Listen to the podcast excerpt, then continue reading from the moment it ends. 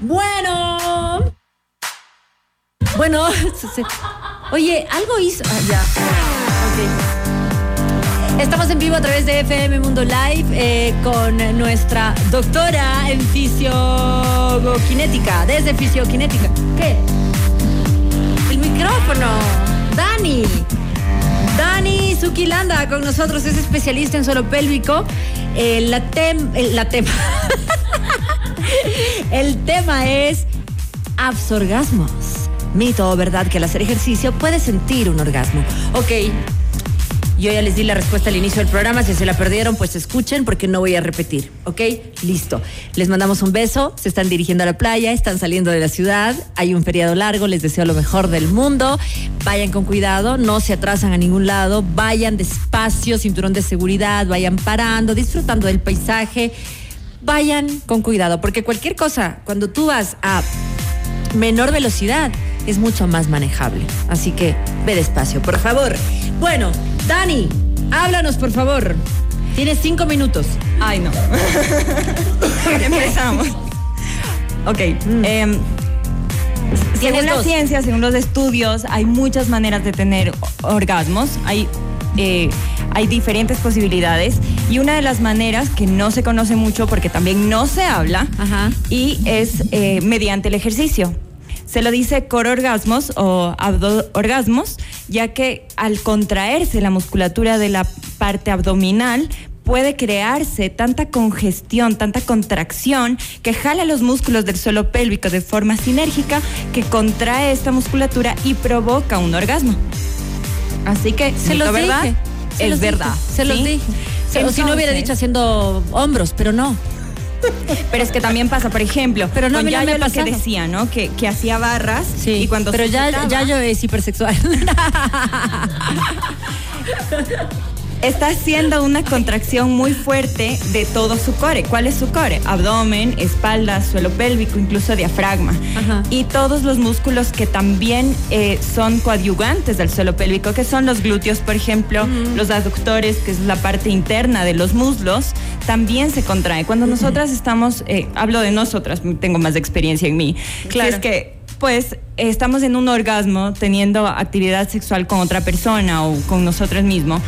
Podemos llegar a tener este orgasmo cuando presionamos mucho los aductores, cuando presionamos glúteos, estamos mediante la masturbación, por ejemplo, logramos tener un orgasmo.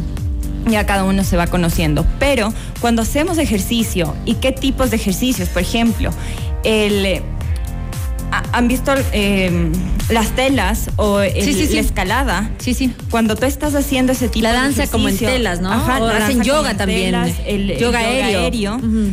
o la escalada que es con sogas.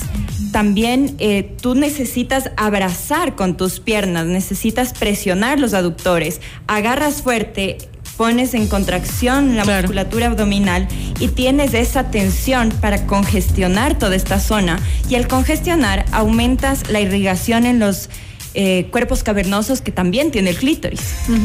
Y es por eso que formas tanta, eh, tanta sensibilidad, aumenta la sensibilidad y por eso llegas a tener un orgasmo. Claro, claro. ¿Cómo lo describe la gente? La Qué gente bueno que no lo estemos hablando. describe- Nosotros hemos hablado de este tema, o más bien yo he contado este tema hace mucho tiempo, eh, pero la gente, no- la mujer o el hombre no habla de estos temas, entonces es como que lo está viviendo, lo está sintiendo, pero no lo habla, pero o puede sentirse extraña, Puede, o puede sentirse mal incluso, Claro. incómodo, porque Claro. eso es lo que te pasa. Tú estás en el gimnasio, estás haciendo tu actividad física, de repente estás en una sexta, octava repetición de las 12 que tienes que hacer y de repente empiezas a sentir así algo está pasando, algo está pasando. Claro. Y claro, te quedas así como lo, lo suelto, no lo hago, lo sigo haciendo, Lo sigo haciendo, mal. no. Puedes incluso Claro. juzgarte y decir pues que no, no es el lugar, no, es, el, lugar. momento, Claro, ¿ok? exacto. Pero no va tanto por ahí, porque estoy segura que no estabas teniendo una, No, una claro. idea de, No. de, ay, aquí voy a tener un orgasmo. No, No, no te seguramente estás masturbando, por supuesto. Exactamente.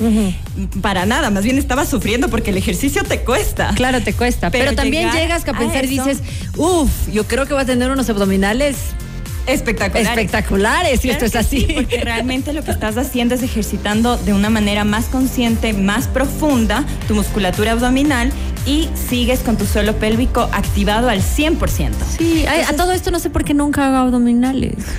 Sí, no, troto, hago spinning, hago pesas. En el spinning, por ejemplo, también se puede dar no me ha pasado. un orgasmo. No me ha pasado, dime cómo. orgasmo. Más bien, por ejemplo, estoy segura que mucha gente que nos está escuchando le ha pasado y quiero decirte que no te sientas incómodo, incómoda, no te sientas raro, porque definitivamente es totalmente normal, es biomecánica. ¿Qué quiere decir esto? Que mayor contracción, mayor eh, sensibilidad por esa congestión de sangre que llevas en esta parte pélvica y puedes llegar a tener un orgasmo. Pero cuando ya estás entrenando y dices, no, ya no quiero que me vuelva a pasar porque no puedo lograr la serie completa. Claro. Ok, ¿qué te recomiendo? Que relajes un poco tu core. ¿sí? Que relajes un poco el abdomen, relaja la parte pélvica, relaja eh, justo glúteos, tal vez los aductores, según el tipo de ejercicio que estés haciendo, para que puedas eh, no llegar a ese clímax y puedas seguir con tu serie. Entrenando, claro. ¿Qué otra cosa que puedes hacer? Bajar el peso. ¿sí? Hay, ¿Han visto que en el gimnasio hay esa máquina para hacer isquiotibiales, la parte posterior de tus piernas, la parte posterior de las rodillas? Sí. Y tú te acuestas y te queda, eh, tienes que, te recoges con los brazos y tienes que flexionar las rodillas. Hacia arriba. Llevando los talones hacia el glúteo, ¿no es cierto? Esa es otra máquina que es bastante fuerte, Mm, ¿sí? que puede y por el ocasionarte. tipo de, de postura en la que tú te encuentras puede ocasionarte también un orgasmo. Trabajar los eh, lumbares, por ejemplo, cuando estás acostado y te pones la máquina eh, que te sostiene la parte posterior de los tobillos y tú tienes que levantar solamente el tronco, pero haces una activación muy fuerte de todo el core. Tú puedes trabajar y conseguir un orgasmo así, Mira, en este pero en el gimnasio del, del- edificio no hay estas máquinas. Creo que voy a tener que regresar al gimnasio. Bueno, en el tubo también, por ejemplo. en el tubo. Sí. Ah, Pole ese sí hay.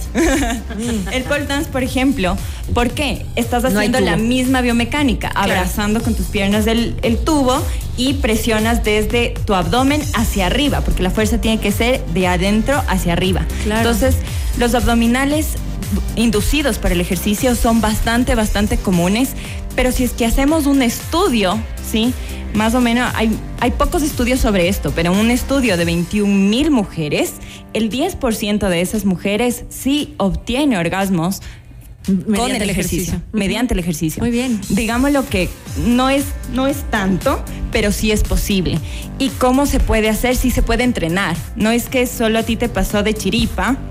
¿Sí? Bueno, me pasó de chiripa, no es que estuve entrenando para tener un orgasmo. Exacto, pero eso qué quiere como, decir que tu suelo pélvico es bastante fuerte, que tu abdomen es fuerte y que estás eh, en sinergia, es decir, estás conectando todo y no estás separándolo uno del otro. Generalmente cuando vamos al gimnasio nadie nos enseña a contraer nuestro suelo pélvico mientras hacemos el esfuerzo. Ajá. Generalmente hacemos una apnea y al hacer el esfuerzo Claro. pujamos. Claro, y definitivamente claro. ese No va a llegar. pélvico colapsa. No va a llegar. está contrayendo y definitivamente no te va a pasar. Claro. Pero ¿cómo quieres? O sea, si no te ha pasado, seguramente no te ha pasado, puedes entrenarlo. ¿Cómo? Teniendo mayor conciencia de este, de tu suelo pélvico O sea que también. y de toda la musculatura Claro, del core. Mira lo que, lo, lo que dice Dani es súper importante porque es también que estás realizando de mejor forma el ejercicio. Entonces vas a tener mejor resultado. Entonces son las dos cosas que hemos topado acá. ¿Cómo lo puedes lograr si es que quieres tenerlo? Y cómo lo puedes controlar si es que quieres seguir con tu entrenamiento, ¿no?